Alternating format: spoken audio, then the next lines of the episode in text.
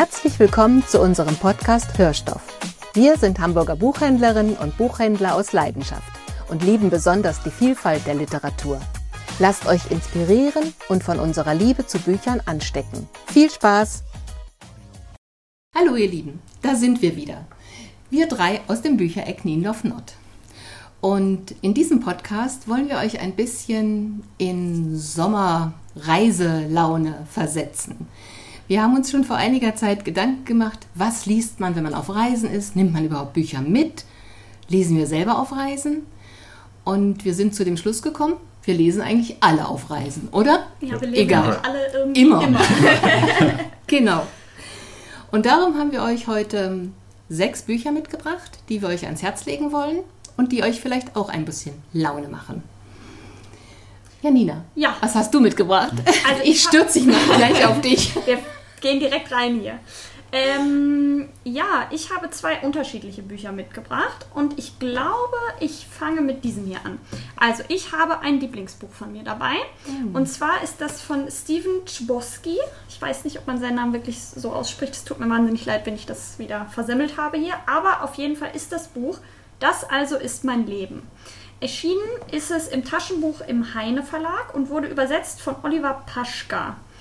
Und es ist ein Jugendbuch, aber jetzt nicht alle wegrennen. Ihr wisst ja, was ich immer sage. Ich liebe ja Jugendbücher und ich finde, es gibt aber auch wirklich Jugendbücher, Die kann jeder lesen. die kann jeder lesen, die sollte auch jeder mal gelesen haben, Ja. wenn ich das einmal mal so sagen darf. Das sagt sie ganz oft. Das sage ich immer, weil das ist eine große Überzeugung von mir und ein großes Anliegen, muss ich einfach sagen. Und dieses Buch, das also ist mein Leben, kennen vielleicht einige von euch unter dem Titel Vielleicht lieber morgen. So heißt nämlich der dazugehörige Film mit Logan Lerman, Emma Watson und Ezra Miller. Auch ein sehr, sehr guter Film, wie ich finde, muss ich einfach nur mal sagen. Also wer vielleicht äh, das Buch nicht lesen mag, aber so Bock hat gerade auf so einen richtig schönen Coming-of-Age-Sommerfilm, vielleicht lieber morgen, ist auch ein toller Film, kann man sich auch sehr gut angucken, weil der Autor tatsächlich das Drehbuch auch mitgeschrieben hat und das merkt man auch ganz doll. Wir sind ja jetzt hier aber ein Bücherpodcast, deshalb soll es jetzt natürlich um das Buch gehen. Und das Buch ja, erzählt die Geschichte von Charlie. Charlie ist 15 Jahre alt und kommt gerade das erste Mal, also er kommt auf die High School. Und Charlie ist jemand, der ist sehr zurückgezogen, der ist sehr schüchtern, er ist ein Mauerblümchen. Im Original heißt das Buch nämlich auch The Perks of Being a Wallflower. Und Charlie ist aber jemand, der beobachtet sehr genau und der weiß auch sehr viel um die Leute, also über die Leute um sich herum, weil er einfach wirklich, er guckt hin, er denkt sich immer seinen Teil und er hört vor allem wahnsinnig gut zu. Und er kommt jetzt mit 15 an die Highschool ähm, und weiß nicht so recht, ja, ja, wie sagt man, nicht so richtig, was er mit seinem Leben anfangen soll, aber er weiß nicht so richtig, ist er Fleisch, ist er Fisch? Was soll er da jetzt überhaupt so genau? Weil die Mitschüler sind auch alle jetzt, wo die Pubertät einsetzt, irgendwie auch ein bisschen komisch geworden. Und er hat aber das ganz große Glück, dass er auf zwei andere Schüler trifft, und zwar auf Sam und Patrick. Und die beiden sind zwar auch Außenseiter, aber die leben das auch so ein bisschen, kann man eigentlich nur sagen. Also die sind beide sehr selbstbewusst, die wissen beide, wer sie eigentlich sind. Und die beiden holen ihn so ein bisschen aus seiner Schale raus und ja, zwingen ihn quasi fast ein bisschen dazu, auch mal am Leben teilzuhaben und nicht immer nur Zuschauer zu sein. Und es ist so eine typische Coming-of-Age-Geschichte auf der einen Seite, weil er erfährt natürlich das erste Mal so richtig gute Freunde haben, die erste große Liebe, ähm, Sexualität, Drogen, Alkohol, Partys sind irgendwie das erste Mal so mit dabei. Und auf der anderen Seite ist es aber nicht nur eine typische Coming-of-Age-Geschichte, sondern es hat so ganz viel Herz, finde ich einfach, und ganz viel Liebe für seine Figuren und auch ganz viel Liebe für dieses Alter und für dieses Jungsein und sich weiterentwickeln und aus seiner Schale rauskommen, finde ich wirklich ganz, ganz großartig. Es hat eine ganz, ganz simple, einfache Sprache, denn Charlie erzählt diesen Roman in Briefen, die er an einen namenlosen Freund schrei schreibt, Ach, wie tatsächlich cool.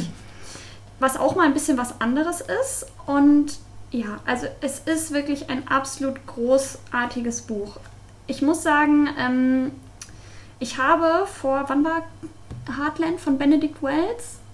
Ist jetzt ja als Taschenbuch Ist jetzt erschienen. als Taschenbuch und ich glaube vor anderthalb Jahren Ungefähr ungefähr, ist es als Hardcover raus. Und ich habe das auch gelesen. Und ich habe mich direkt an diesen Roman erinnert gefühlt, als Hm. ich Heartland gelesen Schön. habe. Obwohl Heartland auf der anderen Seite natürlich auch seine eigenen Stärken hat, muss ich sagen, es hat mich sehr daran erinnert, weil Benedict Wells sich tatsächlich stark hat inspirieren lassen von diesem Buch und auch von dem Film. Habe ich nämlich in einem Interview gelesen. Und ich muss ganz ehrlich sagen, also Heartland fand ich super, aber das hier ist wirklich was ganz Besonderes und was ganz, ganz Großartiges. Und wer jetzt sagt, okay, Benedict Wells, Heartland hat mir gefallen, der muss eigentlich, der ist verpflichtet, das hier zu lesen. Und jetzt müsstet ihr ihr Gesicht sehen. Genau, es ist, ah, es ist so großartig und es ist eins dieser Bücher, das möchte man jedem so in die Hand drücken und sagen, liest es jetzt. Ja, und deshalb habe ich das heute mitgebracht, weil es hat so dieses Gefühl, wenn man im Sommer so mit offenem Fenster so abends so durch die Landschaft fährt und dann Ja. spielt genau der richtige Song im Radio. Das ist das Gefühl, was man beim Lesen dieses Buches hat. Und deshalb habe ich es heute als Reiselektüre quasi mitgebracht. Und es ist natürlich auch schön, es ist schon im Taschenbuch erschienen und somit eben auch schön leicht, passt gut in jeden Rucksack, jede Reisetasche. Deshalb ist das mein erster Tipp für euch. Wunderbar, das klingt ganz toll. Und was ich bei Nico sehe, das habe ich selber auch schon gelesen, von John Krakauer, Into the Wild. Nico hat es natürlich auf Englisch gelesen. Natürlich. Ich habe es natürlich auf Deutsch gelesen. Aber es ist ein ganz fantastisches Buch. Stimmt's? Sonst Ja. hättest du es heute nicht Sonst mitgebracht. hätte ich es nicht mitgebracht, genau. Ähm, das wurde auch schon verfilmt, aber ich rede über das Buch. ähm, genau, ich bin nämlich äh, für, äh, so meine ähm, Bücherregale durchgegangen, um so ein bisschen so ein Buch zu finden, oder Bücher, zwei habe ich ja mitgebracht, ähm, wo ich sofort gleich an Verreisen in, weg äh, in die große Welt äh, ziehen ähm, denke. Und ähm, das war eines der ersten, wo das mir sofort ins Auge gesprungen ist. Into the Wild von John Krakauer. Es ähm, geht, also es äh, handelt von einer wahren Ge- Begebenheit. Ähm, es spielt in den 90er Jahren. Ähm, es geht um Christopher McCandless, der sich später dann Alexander Supertramp genannt hat. Denn äh, nachdem er mit der Schule und mit dem äh, Studium fertig war, ähm, hat er beschlossen, äh, loszuziehen. Also er hat viel äh, Leo Tolstoy gelesen, Henry David Thoreau und Jack London. Die haben ihn äh, sehr beeinflusst. Also er wollte, er hatte eben so einen, ja, diese Wanderlust hat ihn gepackt. Er wollte irgendwie in die, ja, in die Wildnis, in die Natur, in diese un, ja, weg von der Zivilisation Ja. irgendwie.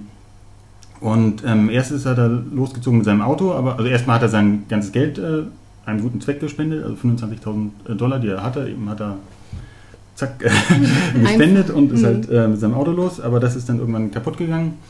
Das hat ihm aber nicht viel ausgemacht. Ähm, er ist dann ähm, mit, per, eben per Anhalter weitergegangen und ähm, hat dann äh, teilweise hat er auch so äh, Ge- Gelegenheitsjobs gemacht, ähm, hat dann bei McDonald's gearbeitet oder ähm, als Erntehelfer. Ähm, das hat ihm aber nicht, also er wollte immer mehr. Also das war nicht, äh, sein Ziel war dann, ähm, irgendwann hat er sich darauf äh, eingelassen, nach Alaska wollte er unbedingt.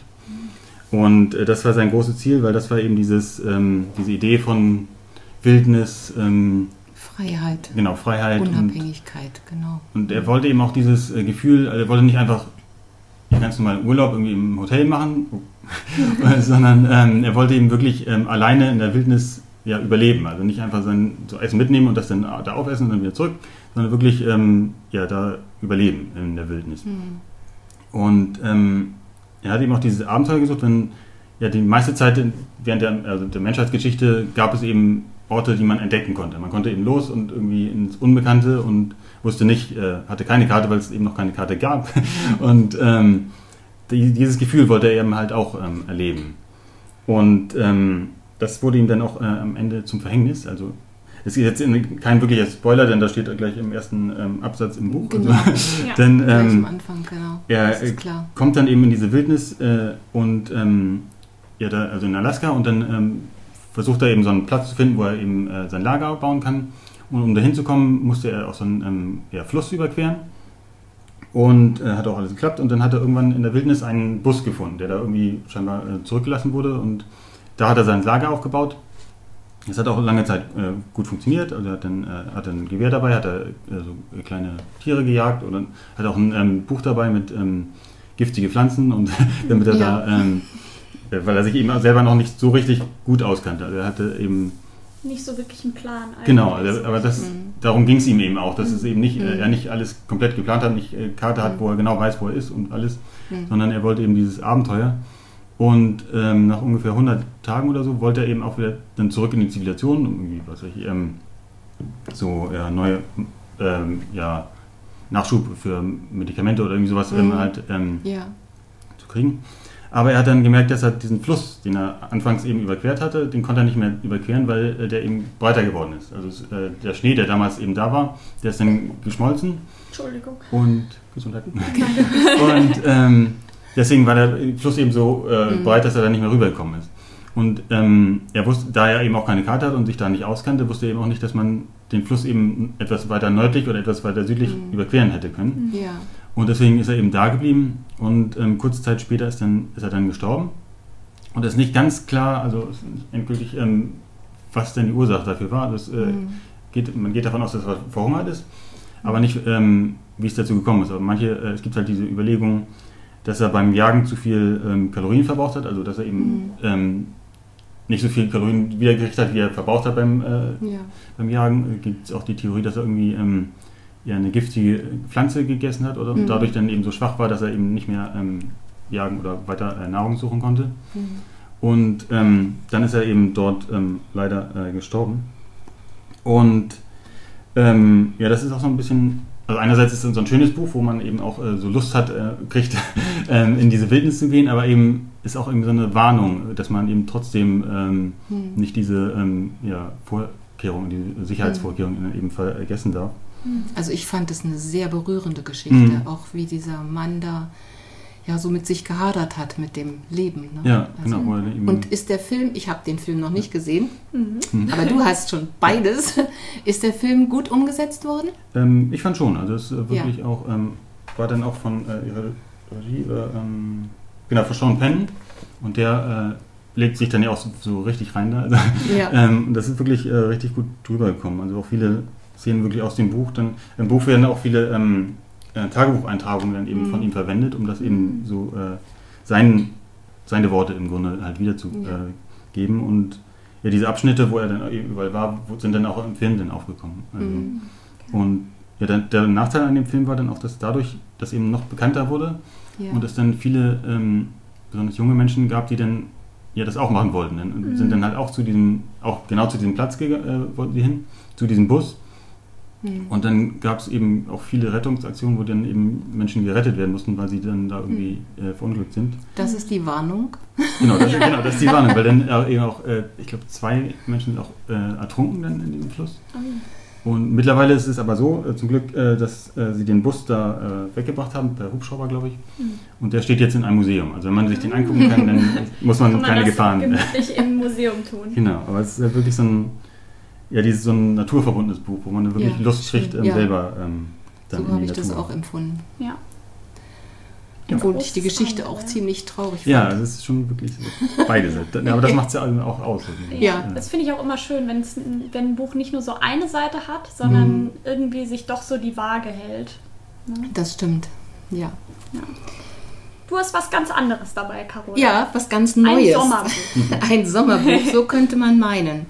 Von Irina Kilimnik, Sommer in Odessa. Und ich möchte euch zum Einstieg ganz, einen ganz kurzen Absatz vorlesen. Ich bin mir immer noch nicht sicher, wer von uns weniger Lust aufs Medizinstudium hat. Radesh oder ich. Aber ich bin überzeugt, dass wir, falls wir tatsächlich mal Ärzte werden sollten, beide gleich miserabel sein werden. Radesh, ein schmächtiger Inder mit großen dunklen Augen, hat panische Angst vor Krankheiten und bildet sich dauernd ein, er hätte sich was eingefangen. Und ich fühle mich hier sowieso fehl am Platz. Vielleicht hängen, wir auch deswegen ständig zusammen herum, wie zwei Loser, die sich in einer fremden Welt gegenseitig den Rücken stärken. Nun sitzen wir nebeneinander im Hörsaal und während unser Professor die Symptome einer weiteren Krankheit aufzählt, zeichnet Rajesh kleine Äffchen. Das Ratsch, so nennt sie ihn, wie ich ihn nenne, richtig gut. Ich kann nicht mal das und fühle mich von der Langeweile fast erschlagen. Um ehrlich zu sein, hat der Tag schon übel angefangen. Geweckt wurde ich vom Raucherhusten meines Großvaters, dessen Zimmer an meines grenzt. Das pfeifende, bellende Geräusch rettet mich zwar aus meinem Albtraum, in dem ich mich in einem Aufzug befand, der, anstatt im gewünschten Stockwerk zu halten, immer weiter fuhr, Dennoch war es nicht die schönste Art aufzuwachen. Ich riss die Vorhänge auf, öffnete das Fenster und ließ die viel zu milde Luft ins Zimmer. Odessa schlief noch. Nur ihre Lichter flackerten in der Ferne und erzeugten die Illusion einer Normalität, die einen heißen Sommer versprach. Gefüllt mit gebratenem Fisch und Auberginen, vielen Strandausflügen und dem Gefühl, vom Studium aufatmen zu können. Kam allerdings ein leichter Wind auf und löschte kurzzeitig das Flackern, entstand für eine Sekunde eine allumfassende Dunkelheit, die mir die Luft raubte. Das ist der Anfang von diesem wunderbaren Buch, das nicht wirklich eine Sommergeschichte ist. Aber ähm, Irina Kilimnik nimmt uns mit nach Odessa, in ein Odessa, das es nicht mehr gibt. Und in eine Familiengeschichte, die chaotischer und wahnsinniger nicht sein kann. Es spielt im Sommer 2014 und die Krim ist bereits annektiert und die Stadt, ja, in der Stadt, die Menschen, ja, sie spüren so ein bisschen diese Unruhe. Und es ist so eine ganz merkwürdige Stimmung. Und die Ich-Erzählerin ist Olga. Olga, wie wir schon gerade gehört haben, hat keinen Bock aufs Medizinstudium. Sie lebt mit ihrer Mutter und zwei Tanten und drei Cousinen und einem sehr tyrannischen Großvater, der auch hier die Hauptrolle spielt neben Olga, in einer kleinen Wohnung, die so nach und nach immer größer wurde, weil der Großvater die anderen Wohnungen der Etage immer weiter einverleibt hat. Und dieser Großvater hat die Familie wirklich absolut fest im Griff. Ähm, er ist so tyrannisch und so herrisch, ähm, weil er sich, glaube ich, dafür rächen möchte, dass er nur Töchter bekommen hat und diese Töchter auch noch nur Mädels also er nur Enkelinnen hat. Ein Weiberhaushalt, ein Frauenhaushalt und der einzige, das einzige Überbleibsel ist der Opa sozusagen von männlicher Seite her. Und äh, es scheint auch so, als wenn es in diesem Haushalt keinen Platz für Männer gibt, denn ähm, irgendwie vergrault der Opa die immer. Also es ist äh, sehr turbulent schon gleich von Anfang an, denn Opas 80. Geburtstag steht vor der Tür. Die ganze Familie ist in heller Aufregung und er hat das Kommando, er verdonnert alle dazu, alle möglichen Arbeiten zu machen. Es soll richtig aufgetafelt werden, denn er will im Gegensatz zu sonst richtig feiern. Ich glaube, er wird 80, wenn ich jetzt die Zahl nicht verdrehe. Aber ähm, ja, es ist ähm, nicht einfach, mit dem Großvater auszukommen. Denn ähm, zum einen tyrannisiert er die ganze Bande, ähm, und die wehren sich irgendwie nicht dagegen, denn sie sind auch so ein bisschen hungrig nach dem, wenn er mal gute Laune hat, ja, so, ähm, wie soll ich dazu sagen, so, dass er sie lobt, dass er zufrieden mit ihnen ist, mhm. dass er ähm, auch mal was Freundliches sagt. Und ähm, alle drei Frauen, also die Mütter dieser jungen Mädels, die sind eigentlich immer froh, wenn mal, wenn der Großvater die andere mal so aufs Korn nimmt. Und das zu lesen ist echt ein wahrer Spaß. Ein Wortwechsel, Dialoge, herrlich, einfach großartig. Und ähm, Olga steht nun mittendrin in diesem Haufen von Frauen mit einem Großvater.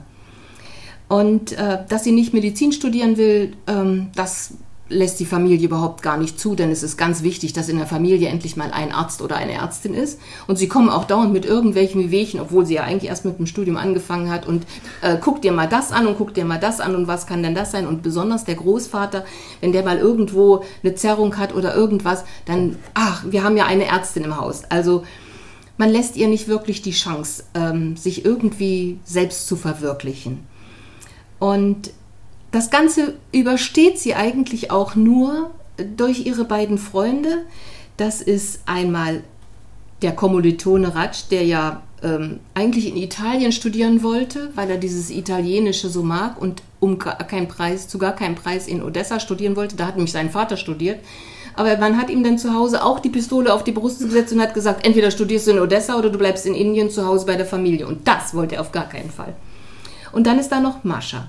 Mascha ist so eine lebenslustige, das ist ihre beste Freundin und die ist ganz lebenslustig, die ist selbstbewusst, die weiß genau, wo es lang geht und die macht immer chaotische Sachen.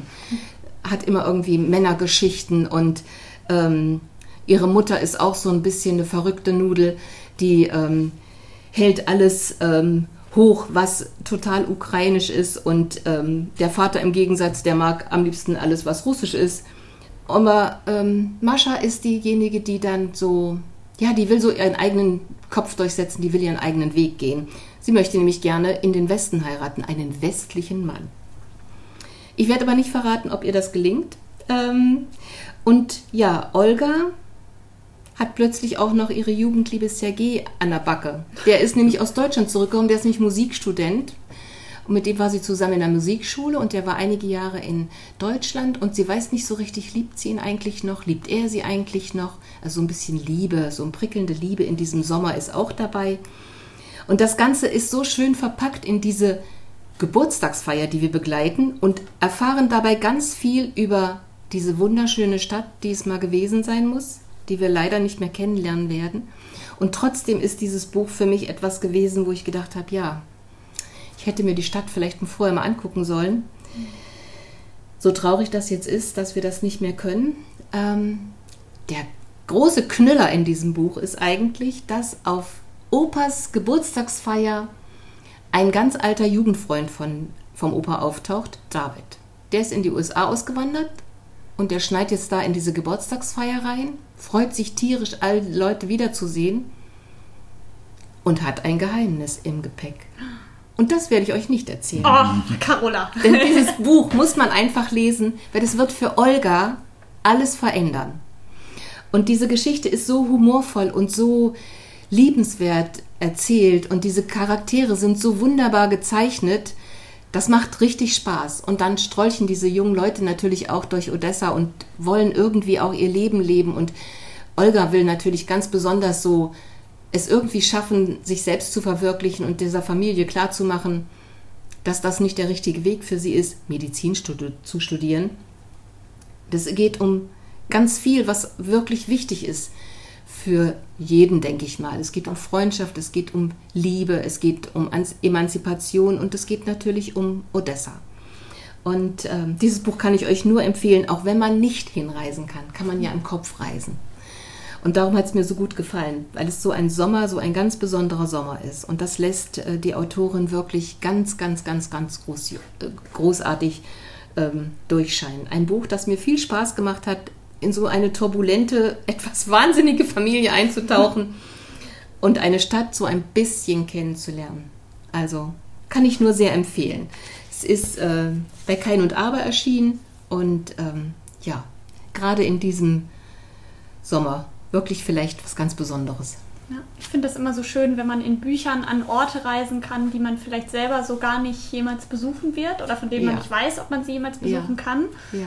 Ähm, macht, finde ich, macht einfach so viel Spaß, weil man, finde ich, gerade in Büchern, man lernt ja auch nicht nur, man sieht nicht nur die Bilder von einem Land, wie es da aussieht, ähm, sondern man erfährt ja meistens auch ganz viel über die Kultur und die Leute mhm. und dieses Lebensgefühl, was da vorherrscht. Und das finde ich immer. Das kommt immer sehr, hier sehr auch sehr gut raus, diese Kultur und die Mentalität der Menschen, das kommt wirklich ganz, ganz großartig, äh, hat die Autorin das so zum Vorschein gebracht. Das ist auch etwas, was mir ganz besonders gut gefallen hat. Ja. Aber ich habe gesehen, du hast auch was ganz Besonderes, ja. wo wir in eine andere Kultur einsteigen. Ich bin, ich bin auch woanders hingereist mit diesem Buch. Und zwar in ein Sehnsuchtsland von mir, man muss es einfach sagen, nach Japan. Ich bin ja großer Fan von japanischer Literatur und japanischen Autorinnen und Autoren. Und als dieses Buch bei uns in der Buchhandlung ankam, Carola hat es damals ausgepackt mhm. und da hat sie direkt gesagt, Janina, komm mal schnell gucken. Das sieht nach einem Buch für uns aus hier. Ähm, es ist Satoshi Yagisawas Die Tage in der Buchhandlung Morisaki.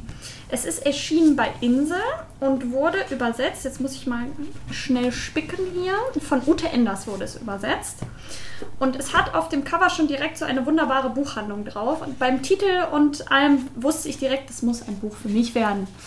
Und genau das ist es auch geworden. Also, die Geschichte erzählt ähm, die Geschichte einer jungen Frau, Takako. Und zwar, ja, ist die eigentlich sehr glücklich in ihrem Leben. Die hat einen ganz guten Job, die hat eine Wohnung in Tokio, die hat auch einen sehr netten Freund. Es läuft eigentlich alles so ganz gut. Sie ist sehr zufrieden, bis ihr ihr Freund eines Abends eröffnet, dass er doch jetzt gern heiraten würde. Und sie ist im ersten Moment so, oh, okay, habe ich jetzt so gar nicht mit gerechnet, aber wir sind ja jetzt auch schon irgendwie länger zusammen und irgendwann musste das ja kommen, ne? Passt also, eigentlich passt ihr das so ganz gut in den Kram. Problem ist nur, er eröffnet ihr dann, dass er gar nicht sie heiraten möchte, sondern er heiratet jetzt seine richtige Freundin, mit der er schon seit Jahren zusammen ist und die Liebschaft mit ihr, die muss er jetzt leider beenden, aber war ja klar, sie ist ja auch nicht schlimm, sie wusste ja Bescheid von Anfang an, er ist weg und Takako steht da jetzt und ist so, Entschuldigung, wie, was, was ist hier gerade passiert? Also ist auch ziemlich fies. Äh, genau, ist ziemlich fies. Ähm, das Problem ist dann auch noch, dass er ähm, wie sagt man, nicht denselben Job hat, genau wie sie, sondern er arbeitet im selben Unternehmen so. Und ähm, ja, sie beschließt dann ihren Job zu kündigen, weil sie will den natürlich nicht jetzt jeden Tag irgendwie zu Gesicht bekommen. Wer keinen Job hat, kann sich aber auch bald seine Wohnung nicht mehr leisten. Das heißt, sie versinkt nicht nur ähm, natürlich in Selbstmitleid und in Trauer, sondern sie versinkt auch so ein bisschen im finanziellen Ruin. Und ja, davon erfährt ihr Onkel, ihr Onkel, den sie eigentlich schon seit Jahren nicht mehr gesehen hat, seit sie ein kleines Mädchen war. Und der hat eine Buchhandlung. Und zwar im Buchhandlungsviertel, kann man fast schon sagen, Jinbocho in Tokio.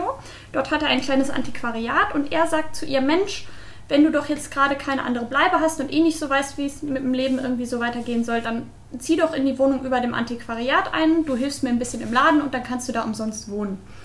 Und Takako hat eigentlich nicht so wirklich Bock darauf, denn sie hat auch nicht wirklich so eine Affinität zu Büchern und der Onkel war auch irgendwie immer schon so ein bisschen so ein komischer und dem jetzt auf einmal so nahe zu sein, ne, weiß ja irgendwie auch nicht so richtig, ob das das Wahre ist, aber sie hat irgendwie nicht so wirklich eine andere Möglichkeit. Und sie zieht über diesem Antiquariat ein. Und sie beginnt im Laden auszuhelfen und sie entdeckt wirklich ihre Liebe zu Büchern und ihre Liebe zum Lesen. Denn in diesem Antiquariat ist wirklich so wenig los, dass sie ganz viel Zeit hat zum Lesen, wirklich. Und sie entdeckt nicht nur ihre Liebe zu Büchern, sondern auch das Viertel. Man muss sich jetzt vorstellen, Jinbocho ist ein Viertel in Tokio. Da gibt es unendlich viele Antiquariate und Buchhandlungen. Und jede Buchhandlung hat sich auch so seine eigene kleine Nische geschaffen, was die, genau die verkaufen. Und ich glaube, es ist so der Traum eigentlich jedes Bücherfans da mal ein bisschen einfach nur durch die Regale zu gucken, auch wenn man nichts davon Vielleicht versteht, weil versteht. die meisten Bücher natürlich auf Japanisch sind, aber ich habe Fotos davon gesehen. Also es ist wirklich ein Traum. Und sie erkundet dieses Viertel und sie lernt die Leute da kennen.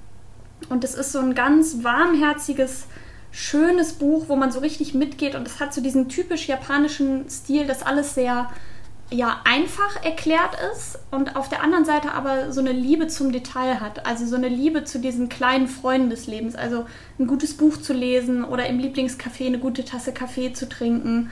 So, das fängt diese kleinen Momente, die das Leben so besonders machen, eigentlich fängt es sehr schön ein. Und deshalb finde ich, ist es so ein richtig schönes Sommerbuch, wo man sich so richtig schön wegträumen kann, was aber nicht irgendwie flach ist oder irgendwie ja, keinen Hintergrund hat, sage ich mal so, sondern ein Buch, was einem wirklich so ein richtig schönes, warmes Gefühl einfach nur gibt und wo man am liebsten in die Seiten reinsteigen möchte, um diesen Ort irgendwie auch mal kennenzulernen.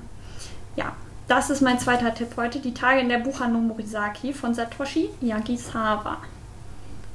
Schön, da möchte man gleich losfahren. Ja, finde ich auch. Und wenn man sich nur, ich glaube, da braucht man bestimmt mehr als einen Tag, um diese schöne Straße da zu entdecken. Ich glaube auch, ja. Ja. Wunderbar. Ja. Nico, du hast ja. noch was anderes mitgebracht. Es wird jetzt ein bisschen sportlich, habe ich Genau, es wird sportlich.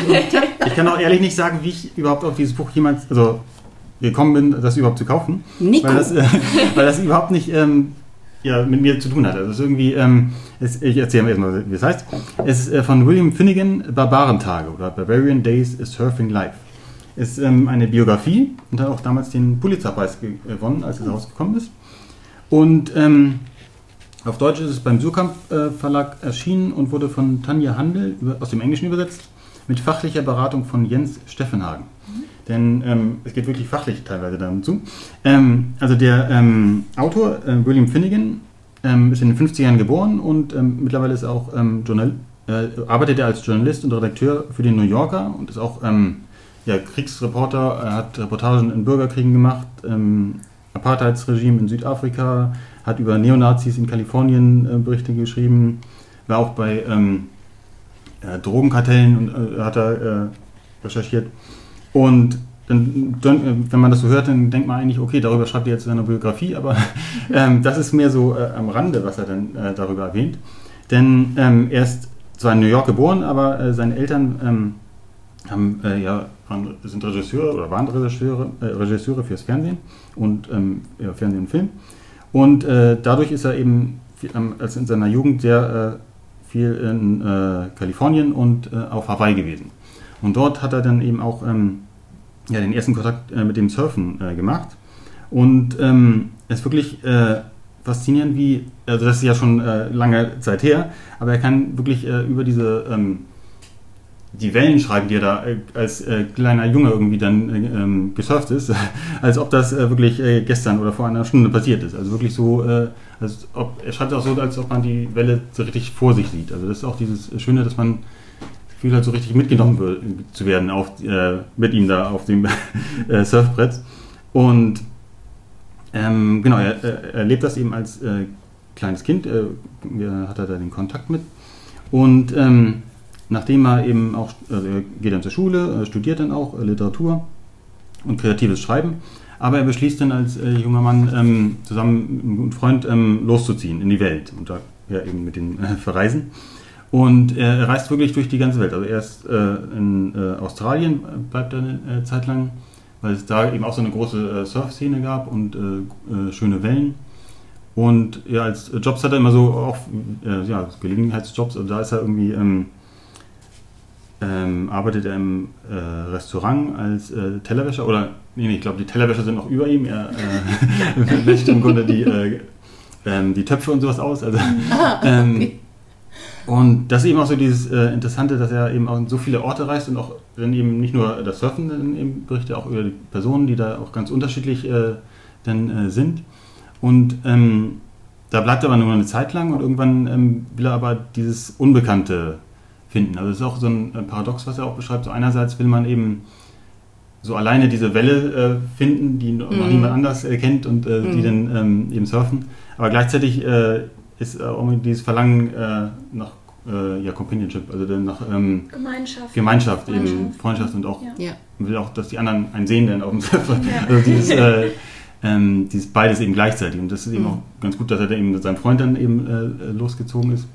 Und ähm, das Interessante ist eben auch, dass es schon so ein bisschen weiter, äh, also schon von unserer Zeit aus eben schon ein bisschen her ist, weil er dann eben an Orte kommt, äh, die damals eben noch nicht so ähm, ja, jetzt Urlaubs Orte sind, äh, wo mhm. ganz viele Hotels sind, sondern wo mhm. er wirklich dann einer der ersten war, die dann wirklich angekommen sind und die ähm, Bewohner haben ihn dann immer, haben sie dann immer ein bisschen komisch angeguckt. Also was machen die denn da? Also so verrückte ähm, Amerikaner da, die irgendwie dann äh, da mit ihren Brettern dann irgendwie ins Wasser gehen. Und äh, das ist auch so ein bisschen schön und das hat auch, äh, ich glaube, dann auch dazu geführt, dass er eben auch ähm, ja eben dieses äh, Reporter geworden ist. Aber er hat auch, äh, wollte die ganze Zeit immer ein Buch schreiben, ist immer, mhm. hat er immer über verworfen und äh, wieder neu angefangen. Und ähm, aber er hat sich eben auch für die Personen, also die Menschen dort interessiert. Mhm. Und ähm, dann hat er beispielsweise, ich weiß nicht, äh, geschrieben, wo das genau war, hat er so eine Welle gefunden, in, genau, Fiji. Und äh, da wurde er von den ähm, Bewohnern auf so eine kleine Insel, dann wurde mit seiner Freund da mhm. ähm, im Boot dahin gebracht und äh, da war wir dann wirklich der Einzige auf dieser ähm, kleinen Insel. Und da waren irgendwie die perfekten Wellen überhaupt. Also wirklich, äh, und er war der Erste, äh, sie waren die Ersten, die die äh, eben entdeckt haben. Und ähm, ist auch sehr gefährlich, weil da äh, ganz viele Schlangen waren. Ähm, und das war, glaube ich, die äh, fünft giftigste Schlange äh, der Welt irgendwie. Und, Na cool. äh, genau, also, das ist alles für eine Welle. genau, haben sie irgendwie gesagt, äh, die Fünf-Schritte-Schlange, weil man noch fünf Schritte machen kann, nachdem man gebissen wurde, ungefähr. Cool. Und äh, davon gab es ganz viele da. Aber äh, zum Glück oh. waren die ähm, nicht aggressiv und sehr langsam. Ähm, und äh, sie haben es überlebt. Das ist ja auch natürlich äh, bei einer Biografie recht logisch, also am, dass der Autor nicht am Anfang stirbt. Also, die Schlangen ähm, hatten bestimmt auch vorher noch nie einen Surfer gesehen, genau. deshalb wussten die wahrscheinlich gar nicht, was sie mit dem anfangen sollen. Und ähm, dass eben auch dieses ähm, Interessante, dass er eben auch den Verlauf der Zeit damit äh, in, diesem, äh, in der Biografie eben zeigt. Denn später wird das, äh, werden diese Wellen eben von anderen mhm. entdeckt.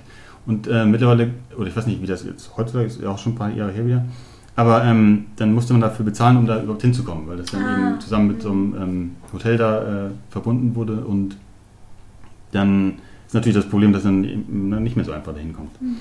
Und ähm, er ist dann auch weitergezogen, beispielsweise in vielen Orten in Asien war er, dann ist er auch nach ähm, Afrika gekommen, nach ähm, Südafrika. Ähm, und während der Apartheid war er da und ähm, hat auch einen Job gefunden als Lehrer mhm. und ähm, hat dann eben an einer Schule gearbeitet, wo dann eben auch äh, seine, äh, die Mitschüler schwarz waren, oder die, seine Schüler. Und er hat das auch so ein bisschen dann äh, mitgekriegt, was da dann vorgelaufen ist, Mhm. aber er hat auch so ein bisschen darüber geschrieben, was er eben übersehen hat, also was er eben nicht Mhm. äh, mitgekriegt hat und Mhm.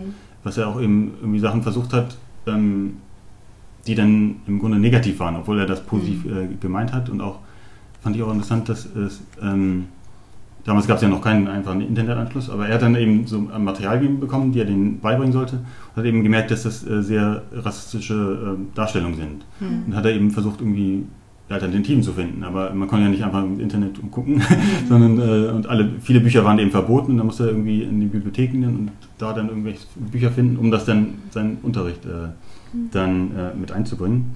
Also es ist nicht so nur so viel good Surfer. Genau, es hat mal, auch schon so sein ähm, Leben. Also dieses Ja. Surfen ist immer im Vordergrund, also das ist Mhm. wirklich, ähm, was er äh, immer macht und hat auch wirklich, äh, in- erinnert so ein bisschen an Moby Dick so. Da wird ja auch immer über die Wale gesprochen und er ist ja richtig ähm, davon besessen und das Ja. merkt man eben auch in diesem Buch, dass es wirklich um Surfen geht. Also es ist wirklich Ja. dieses äh, Surfen ist sein Leben, also dieses andere ist immer so nebenbei. Also er interessiert sich natürlich Mhm. auch ähm, für diese ähm, sozialen Aspekte und was da Ja. vorgeht. Er hat auch ein Mhm. Buch geschrieben, das hieß dann äh, Crossing the Line a Year in the Land of Apartheid, also über Mhm. seine ähm. Erfahrung dort. Mhm. Und aber dieses äh, Surfen war eben immer, weshalb er dorthin gekommen ist. Und. Mhm. ähm, dann ist er beispielsweise auch danach dann äh, irgendwann weiter und ist dann wieder zurück nach Amerika gekommen. Und das ist auch das Interessante bei ihm, weil man, ähm, es- er ist die ganze Zeit immer am Surfen, aber er hat eben auch manchmal so ähm, ja, Überlegungen, ähm, macht er jetzt das Richtige? Also er ist dann irgendwie Ende 20 oder so und dann fragt er sich eben, hat er jetzt sein Leben vertan so ungefähr? Also er hat die ganze Zeit äh, mit Surfen verbracht und äh, ist das denn wirklich sein Weg oder ist es, ähm, hätte er vielleicht was anderes machen sollen? Ja. Oder dieses, ähm, aber er findet eben doch immer wieder äh, zurück zum, zum äh, Surfen. Beispielsweise bringt, verbringt er dann auch eine Zeit lang in ähm, San Francisco ähm, und da findet er dann auch Wellen, die sind dann sehr viel größer, als er gewohnt äh, ist und ähm, dann schreibt er eben auch immer darüber und das ist eben auch wirklich äh, ja, so faszinierend, wie man dann, hat man so ein bisschen Angst, halt mit ihm dann da auf dem äh, Brett zu sein und dann da äh, äh, zu surfen. Das hat mich auch so ein bisschen an äh, hier, ähm, Moment, jetzt, Ist es ein Buch oder ein Film? äh, Moment, ähm, Moment, jetzt habe Also ich muss sagen, mich erinnert das fast ein bisschen an Into the Wild, so vom Setup her. Auch wenn es natürlich zwei ganz unterschiedliche Themen sind, aber auch dieses Suchen nach Abenteuer auf Mhm. der einen Seite und aber über dieses Abenteuer viel mehr noch erfahren über die Welt eigentlich an sich und Mhm. über die Leute und so. Und auch so bis an seine Grenzen gehen. Mhm. Ne? Ja. Genau, also dieses, das, was er eben im- beim Surfen eben auch diese die Risiken, die er eingegangen ist, hat er eben Ja. auch, konnte er dann auch in seinem echten, also was heißt im echten, aber im äh, In äh, Berufsleben dann Mhm. ähm, anwenden. Also das ist wirklich, Mhm. und da hat er beispielsweise, ach genau, jetzt weiß ich, John Steinbeck, ähm, weil der hatte nämlich auch einen äh, Freund, äh, den er immer Doc genannt hat, der war aber Biologe und hier in äh, Los Angeles hat er, in San Francisco so, hat er nämlich auch jemanden kennengelernt, der wurde auch Doc genannt. Also da äh, war dann eben auch, weil das eben auch sein guter Freund da geworden ist und die dann eben immer zusammen dann diese Wellen äh, geritten sind. Cool. Und ähm, ist wirklich ähm, interessant. Genau, aber irgendwann war er dann auch, äh, jetzt ich, wo überall war, ähm, ist er dann auch in Madeira gesurft. Und ähm, das ist noch interessant, weil ähm, da sieht man auch so die, äh, die Entwicklung besonders, weil ähm, anfangs war da eben sehr große Wellen und äh, wusste man gar nicht, ob man über surfen kann. Aber sie haben das dann hingekriegt, also aus sehr große Gefahr, aber trotzdem ähm, waren halt sehr gut darin. Und ähm, irgendwann kamen dann aber ähm, diese europäischen Gelder, dann, die die Infrastruktur dort verbessern sollten. Ja.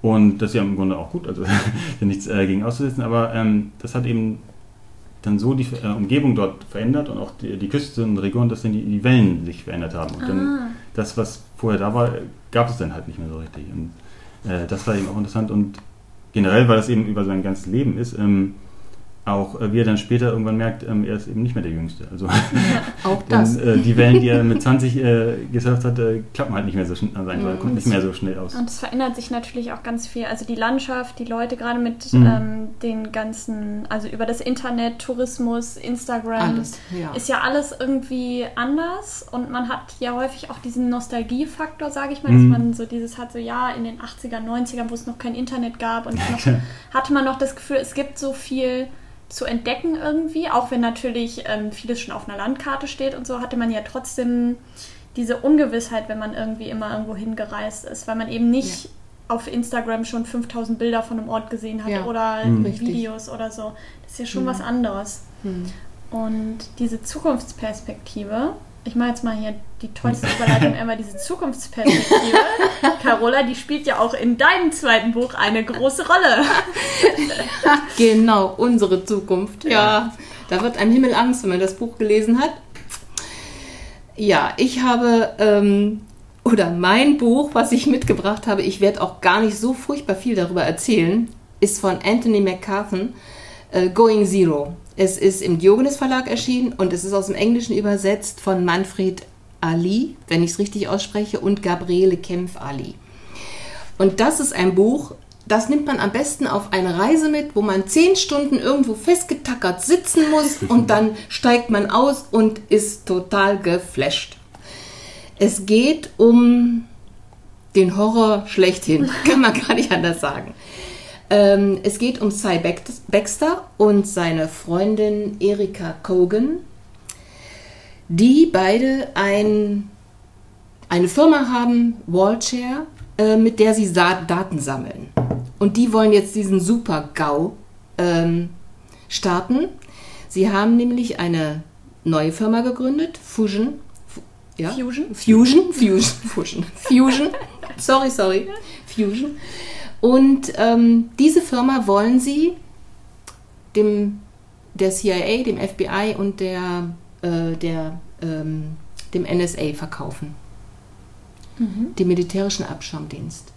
Mit dieser Firma soll, mit dieser Software, die sie da benutzen, wollen sie beweisen, dass man jeden Menschen aufspüren kann. Dass jeder Mensch Verhaltensmuster und ähm, Gewohnheiten an sich hat, ähm, womit er sich verrät. Dass man nicht, sich nicht verstecken kann.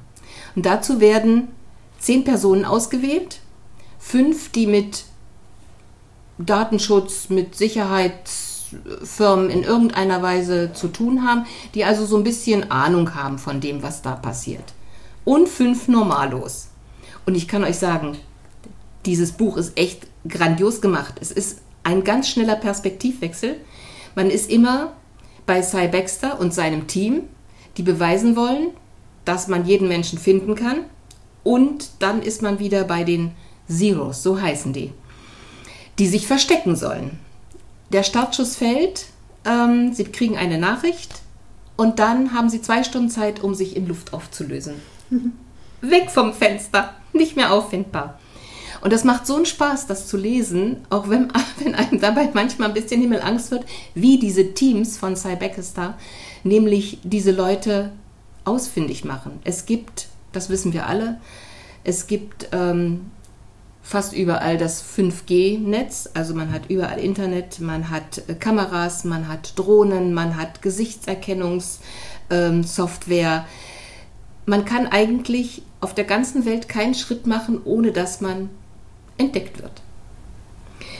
Und der größte Spaß ist eigentlich, ähm, also da sind so ganz, die, die normalen Leute, die sind äh, ganz schnell gefasst, bis auf eine. Und diese eine, das ist eine Bibliothe Bibliothekarin. Sie ist Zero 10. Und das Stück lese ich euch mal ein ganz kleines Stück vor. Die Bibliothekarin, Zero 10, die Frau aus Boston, großartig. In Boston haben sie einen Zugriffstub. Kein Grund zur Eile. Er schlendert aus seinem Büro unter den zehn Kandidaten, deren Profile er in den vergangenen 16 Minuten studiert hat, hat er sie sofort als schlichtes Gemüt ausgemacht. Das Musterbeispiel eines einfältigen Menschen, der immer noch glaubt, alles, was er auf dieser Welt tut, sei seine Privatsache. Denn, das muss ich hier sagen, Cy Baxter ist nämlich der Meinung, Privatsachen will kein Mensch mehr. Aber er hatte doch gehofft, selbst eine Bibliothekarin würde ihm eine größere Herausforderung bieten als das hier. Offenbar ist sie an einen Geldautomaten gewesen und hat ihre eigene Kreditkarte benutzt. Also echt. So macht das keinen Spaß. Er will doch hoffen, dass seine Technik, groß und vielfältig wie sie ist, ihre Vorzüge noch um vieles besser unter Beweis stellen kann, bevor das Spiel zu Ende ist. Um die CIA zu beeindrucken, und zwar so, dass sie die 90 Milliarden Dollar locker machen. Zehn Jahresraten muss er ihnen vorführen, dass sein Team auch schwierige Aufgaben lösen, sich festbeißen können an Sachen, die nicht so lächerlich einfach sind, dass sie bis in die tiefsten Schichten der digitalen Spuren vordringen können, die ein gewöhnlicher Mensch hinterlässt.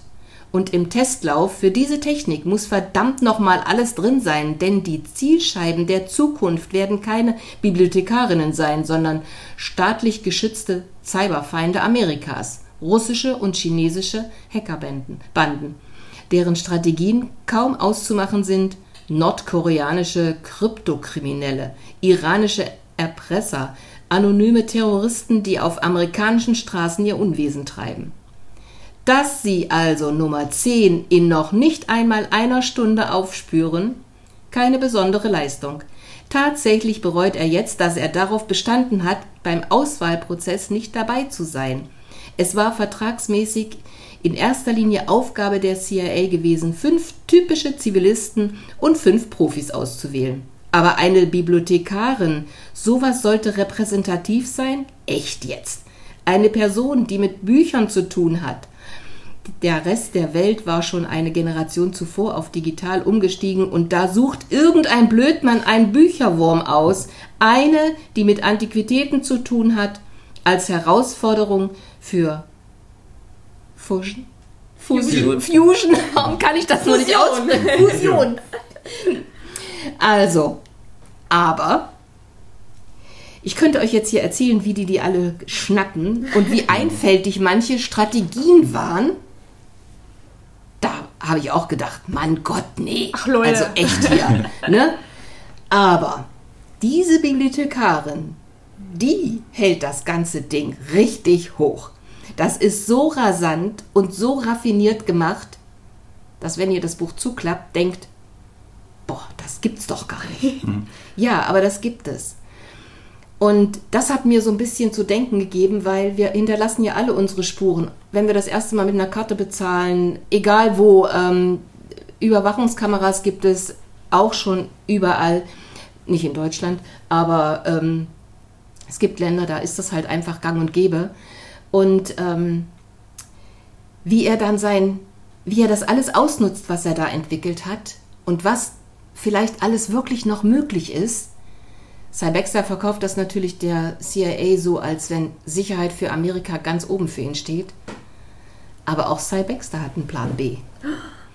Und diese Bibliothekarin, also Leute, echt, das müsst ihr lesen. Das müsst ihr lesen. Und ich garantiere euch, ihr werdet es nicht aus der Hand legen. Es geht euch wie mir. Denn Kathleen Day, diese Bibliothekarin, die hat so einen coolen Plan B. da fallt ihr um. Da kommt ihr nie drauf. Rasant, ganz cool gemacht, sehr vorstellbar, leider, muss ich sagen. Und das Große und Ganze ist wirklich diese Datensicherheit, die wir glauben zu haben und wahrscheinlich alle nicht haben werden. Und ähm, ja, das ist ein Buch so zehn Stunden Bahnfahrt oder ein Flug irgendwo zehn Stunden hin und man vergisst Zeit und Raum und man ist einfach nur in dieser Geschichte drin.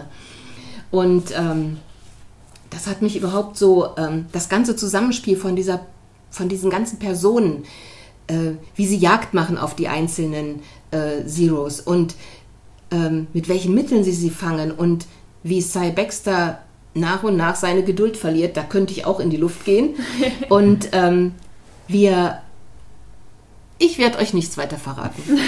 Nein. Man will immer so viel erzählen, Ähm, aber man darf nicht spoilern. Das ganz ist wirklich schwierig so ähm, ein bisschen eine Horrorvorstellung, aber ich Eine, glaube, die beim Lesen Spaß macht. die beim Lesen absolut Spaß macht. Und ich habe im Interview gelesen, äh, Anthony McCarthy kann sich durchaus vorstellen, und wir wissen ja, dass er schon tolle Filme gemacht hat, ähm, der Film über Whitney Houston und auch, ähm, ich glaube, Bohemian Rhapsody, den hat er doch auch gemacht, Ach, den oder? hat er auch gemacht. Ich glaube, ja. Ja. Nico, du weißt es doch. Du bist doch unser Filmexperte. Ich glaube, das war auch, ja. Ja, Wenn Nico das sagt, ähm, wird es auf jeden Fall hat er gemeint, er kann sich durchaus, könne sich durchaus vorstellen, daraus einen Film zu machen. Und ich könnte mir gut vorstellen, der ist in so einem Tempo, Da kommt man kaum hinterher. Aber lest erst das Buch. Erstes Buch. Erst das Buch lesen. immer. Das ist Kopfkino, das ist rasant, das ist ganz großartig gemacht. Also meine Empfehlung für lange Reisen von A nach B oder einfach so auf dem Balkon und nicht mehr aufstehen. Aber stellt euch alles in Reichweite. Was zu trinken, was zu knabbern, egal, Ihr kommt egal nicht wie. mehr weg. Da kommt man nicht mehr weg. Das ist echt großartig gemacht. Ja, das Ja. waren unsere sechs Buchtipps. Ja, ganz unterschiedlich. Obwohl ich es interessant finde, dass wir alle zumindest ein Buch hatten, was wir uns gut als Verfilmung vorstellen könnten oder Ja. was schon verfilmt wurde tatsächlich. Ja, genau. Naja, wenn Going Zero mal irgendwann verfilmt wird, dann ne, Ja, genau. Werden wir es auf jeden Fall gucken. gucken wir vielleicht mal. Barbarentage soll auch verfilmt werden. Ach, guck mal einer an.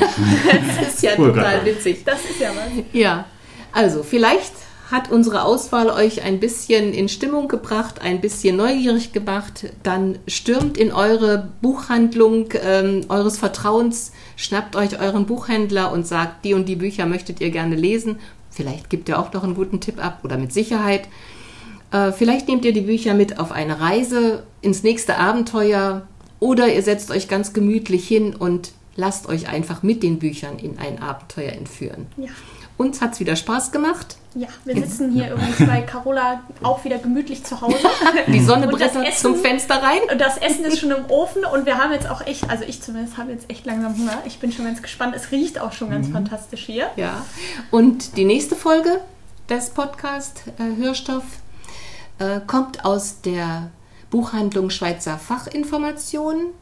Und wir sind ganz sicher, die haben auch wieder ganz super tolle Sachen für euch parat. Also, habt viel Spaß, Schönen lest Sommer. weiter. Schönen Sommer, genau. Genießt Der- die Hitze. Ja, und lasst euch einfach entführen in schöne Abenteuer durchs Buch. Macht's gut. Macht's gut. Bis Tschüss. dann. Tschüss.